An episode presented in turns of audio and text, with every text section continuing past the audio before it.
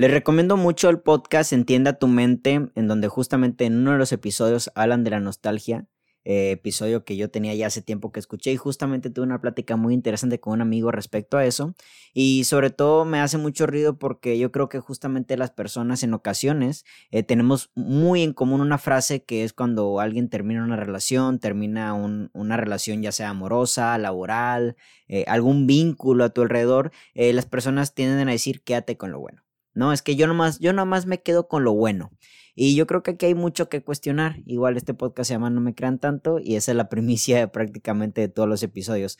No me crean tanto, pero yo creo que también es bueno recordar lo malo. Yo creo que también es bueno quedarse con lo malo. Y no quedarse con lo malo así como una cuestión de ira, de enojo, de rencor. No, no, para nada. Sino para realmente darse cuenta de que para poder saber todo en historia, para poder ver todo en historia, hay que ver lo bueno y lo malo, ¿no? Justamente yo le diría a las personas que no están en mi vida, es de que pues quédate con lo bueno de mí, pero pues también quédate con lo malo. Justamente es ahí donde aprendemos. Cuando terminamos alguna relación, cuando rompemos algún vínculo, eh, justamente gracias a que nada más miramos lo bueno, en ocasiones la nostalgia ataca por ahí.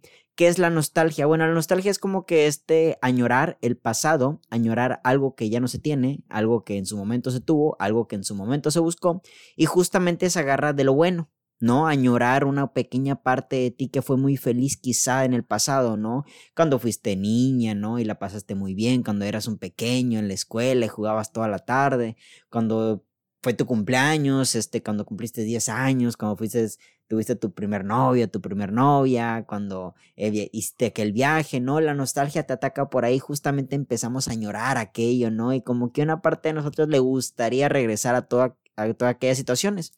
Eso no es malo, justamente eso es buenísimo, tal cual. La cuestión aquí es cuando realmente pasa en ocasiones en las cuales sí tenemos el poder de regresar. Y vaya que regresar lo pongo entre comillas porque nada es igual, nada regresa, todo cambia, todo va hacia adelante. Justamente me acuerdo mucho de una frase, no recuerdo ni quién la dijo, ni eh, así palabra por palabra cómo va exactamente, pero hace referencia de que un mismo hombre no puede pasar el río dos veces, recordando a que cuando el hombre pase el río por segunda vez, ya no es el mismo río y a su vez tampoco ya no es el mismo hombre, así que nada se puede repetir, pero bueno. Dándolo un poquito en la idea de que cuando queremos regresar a una relación, a un vínculo, a un sitio, en ocasiones es gracias a la nostalgia, es gracias a esta emoción, a esta, eh, a este, a esta añoranza que nos hace regresar a todo aquello y justamente es porque pensamos nada más en lo bueno. En este podcast de, de, de, Entienda tu mente y sobre todo ahí unas pláticas que tuve con un amigo que fue quien me recomendó este podcast me hizo saber que, oye, es que también es bueno recordar lo malo, ¿no? Vamos a ponerlo en un ejemplo como si realmente tú estuvieras saliendo de una relación en la cual no fuiste muy feliz, que digamos, no te sintiste muy pleno, muy plena y justamente pues a lo mejor no pudiste estar en sintonía en el presente porque había situaciones, había hábitos de la otra persona, tuyos, eh, había traumas de alguno de los dos, de los dos, que hacían que justamente la relación se, se viera hasta estancada y en el peor de los asuntos pues quizás hasta ya te sentías eh, mal dentro de ella, ¿no? Aquí la nostalgia lo que hace es recordarte aquellos momentos buenos, ¿no? Aquellos pequeños instantes, todo aquello que vivimos, ah, qué bonito cuando hacíamos esto, cuando hacíamos lo otro, y nos, nos olvidamos, nos olvidamos de que a lo mejor la historia realmente estuvo más plagada de malos momentos que de buenos, ¿no? Justamente en ocasiones, ¿cuántas historias no conocemos, amigos, amigas propias quizá, en las cuales regresan con exparejas, regresan con personas, regresan a sitios donde claramente no la pasaron bien? Pero ¿por qué regresan? Bueno, porque la nostalgia aquí ataca. No, porque justamente te quedas con lo bueno. Y obviamente sí hay cosas buenas, pero son muy pocas. Pero te quedas y la mente las maximiza, las idealiza, las hace muy grandes. Y eso también tiene que ver con un aspecto de que no estamos disfrutando el presente. Y como es más importante, más bello, tal parece, el pasado, pues justamente corro hacia él porque lo que hoy no, lo que hoy tengo como que no me satisface como que ya no hay una ilusión por el presente y ni siquiera por el futuro, entonces empiezas a mirar para atrás no, es que atrás, es que antes sí era feliz. No, es que en aquella relación sí fue feliz. Y empiezas a comparar a tu expareja con todas las nuevas parejas o nuevas personas con las cuales vas saliendo porque ese es tu ideal. Porque hay una parte de añoranza todavía ante ello. Y eso proviene mucho de la nostalgia. Y la nostalgia es la voz de una emoción que en este caso es la tristeza. Y justamente añoramos todo eso porque no somos felices en el presente. Y yo creo que por maximizar aquellas pequeñas acciones por recordar lo bueno, justamente no hacemos hincapié a lo que quizás en su momento y en, en, una historia ya más, digo, no todas las relaciones terminan porque hubo algo malo, la verdad eso hay que entenderlo, no todas las relaciones son un fracaso, hay ocasiones donde hay relaciones que terminan por amor propio de ambas personas o de una quizá, pero hay que entender que también eh, las relaciones en su mayoría cuando terminan mal, escondemos todas estas partes de, de, de, lo malo que vivimos, pero justamente siguen estando ahí, cosas que nunca se arreglaron, cosas que quizás hasta nunca se platicaron. ¿no? Nunca se confrontaron también. Y por estar pensando nada más en lo bueno, regresamos a aquellos sitios, ¿no? Y yo creo que aquí es bueno recordar también lo malo. No es bueno también recordar lo malo, ¿sabes? Porque justamente en eh, esto me acuerda mucho a un TikTok que estaba viendo en donde un tipo, un TikTok, la verdad, cómico, un tipo entra a una habitación con una memoria en la mano y te digo, ten, te regalo esta memoria para que recuerdes todas las chingaderas que te hizo tu expareja. Y justamente yo creo que es interesante porque cuando caemos en la nostalgia, cuando caemos en, en la, en, en añorar, no nos acordamos de cómo nos sentimos. No acordamos de quizás los malos tratos, no acordamos quizás de, de, de, situaciones que justamente nos hicieron no pasarla bien dentro de ahí. Y regresamos nada más pues, por la añoranza, ¿no? Por aquellos pequeños momentos. Esto también tiene que ver mucho porque idealizamos demasiado la historia y está bien, pero una historia deja de, de idealizarse cuando está completa de detalles de todo lo que ocurrió. Y para que una historia esté llena de detalles tiene que estar involucrada tanto lo bueno como lo malo. No puedes contar una historia nada más viendo lo bueno, ¿vale? Bueno, hablo de contar para ti mismo, para ti misma. Claramente yo creo que no es necesario ni totalmente válido, la verdad, que podamos contar las historias malas que vivimos con otras personas, donde justamente involucre a la otra persona como, como quien hizo un acto de maldad o como quien te dañó, por así decirlo, aunque en realidad nadie nos daña, pero bueno, vamos a ponerlo en este contexto, ¿vale? Así que también es interesante que uno mismo se platique la historia completa. A ver, yo te preguntaría, ¿fue realmente bueno? ¿Fue realmente malo? ¿Fue muy buena persona? ¿Fue un buen novio? ¿Fue una buena novia? ¿Vale? Recordar lo malo también es muy interesante. Estoy leyendo un libro que se llama de Walter Rizzo, un terapeuta que toca muy bien el tema de las exparejas. Me acabo de comprar un libro que se llama eh, Ya te dije adiós, ahora cómo te olvido. Y me gustan mucho estos libros de terapeutas porque justamente ponen muchos ejemplos, no sé si ficticios, no sé si nada más con el afán de enriquecer el libro, pero bueno, ficticio o no ficticio, la verdad que a mí me suenan muy reales. Eh, pone un ejemplo de una paciente que él tuvo en la cual la paciente decía que dejó un hombre muy bueno en su vida, ¿vale? En este caso se había divorciado de un hombre que era muy bueno. Y él le dice que, que también se, se enfocara en todo lo demás, así que la hizo hacer una lista en la cual las cosas buenas de él, los pros y los contras, las cosas buenas de él y las cosas malas.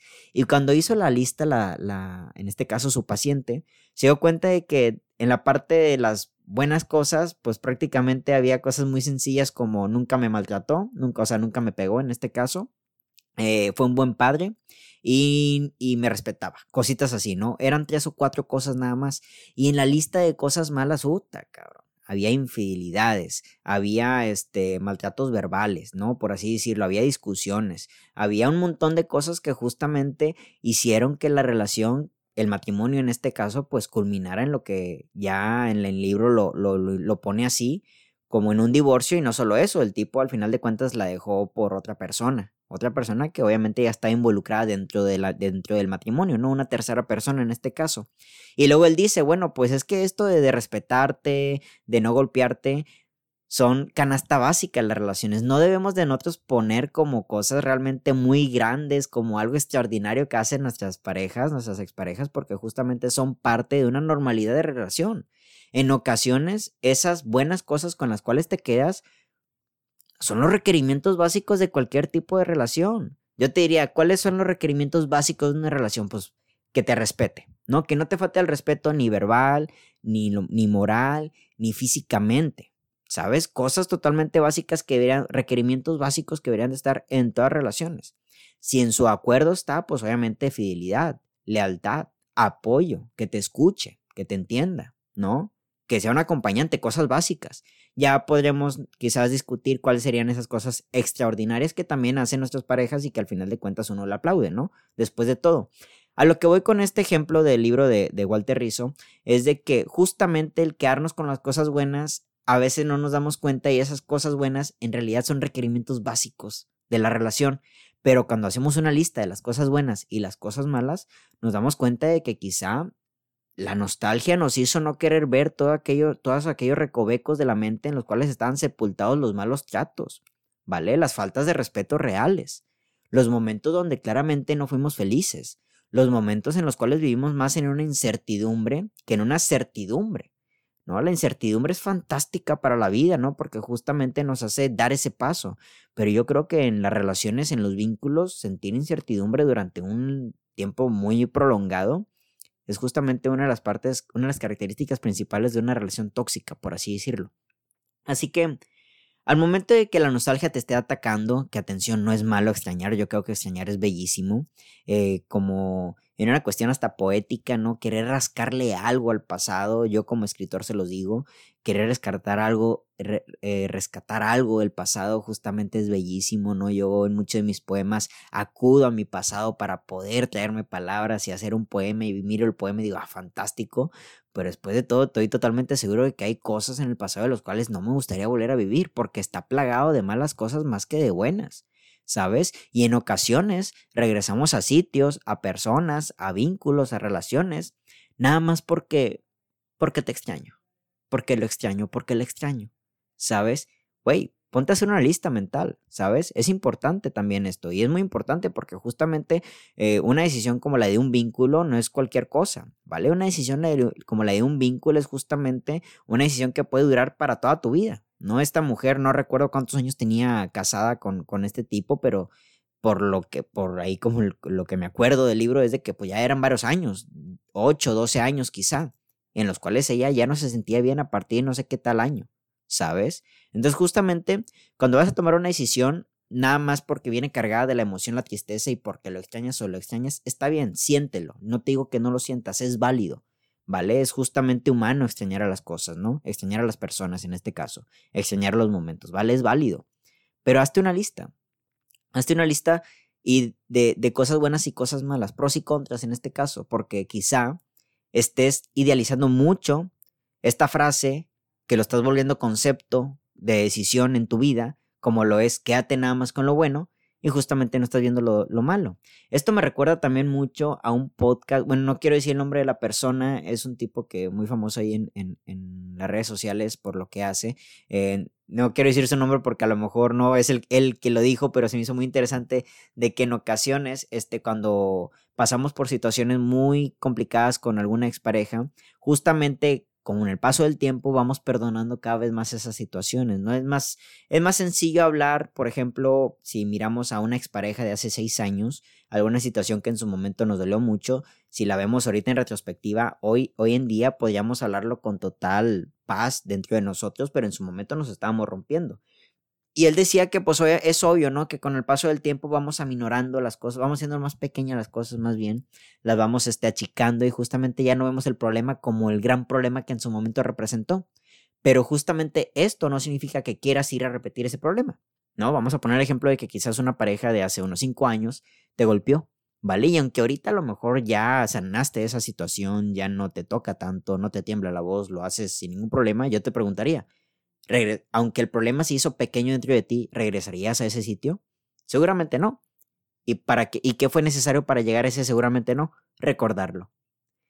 Es bueno recordar lo malo. Es necesario recordar lo malo. Yo quisiera que una persona que estuviera en mi vida y ya no esté, se quede con lo bueno, pero también que se quede lo malo de mí. ¿Sabes? Quédate con la luz y quédate con la sombra. ¿Vale? Porque justamente dentro de ahí vas a poder saber, primero, en existencia la historia completa de mí mismo. Y yo creo que desde ahí podemos humanizar a las personas y dejar de criticarlas o juzgarlas o señalarlas. Todas las personas son luz y sombra. Yo mismo ahorita, esta voz que estás escuchando, Héctor Mario, que está grabando este podcast y que seguramente si escuchas este podcast es porque te encanta, pues bueno, pues Héctor Mario también es luz y sombra. Justamente también ha habido muchas cosas donde he dañado a las personas. No he sido el mejor novio, no he sido el mejor amigo, no he sido el mejor acompañante ni el mejor hijo. Y yo creo que es necesario que todas esas personas también me recuerden de todo eso. La cuestión aquí es el juicio. ¿Vale? Tienes todo el derecho de recordar lo malo, pero eso no significa que te dé el derecho de dar un juicio respecto a la persona. Hay que ser comprensivos y, y, ser muy empáticos. Pero bueno, quizás ya me estoy desviando de tema. Esas, esas son otras cosas. Es necesario recordar lo malo, ¿vale? Así que cuando escuches esta frase, ya sea por una persona o en ti mismo, de que no, es que yo nada más me quedo con lo bueno, nada más quédate con lo bueno. Híjole, camarada, te estás perdiendo de mucho, nada más quedándote con lo bueno, ¿vale? Agrégale lo malo también, es parte de la historia. Y al final de cuentas, yo te diría, ¿no será que muchas cosas malas justamente nos dan dado muchos aprendizajes? ¿Y no será que a lo mejor por no ver las cosas malas nos estará faltando algo de qué aprender de aquella historia que vivimos? Y cuidado, porque si no ves las cosas malas y nada más ves las buenas, puede que estés dando pasos para atrás y por añoranza y nostalgia quieras regresar a un lugar donde muy profundamente dentro de ti sabes que no fuiste feliz. Mi nombre es Héctor Mario Molina y que tengan todos muy bonita noche. Hasta la próxima.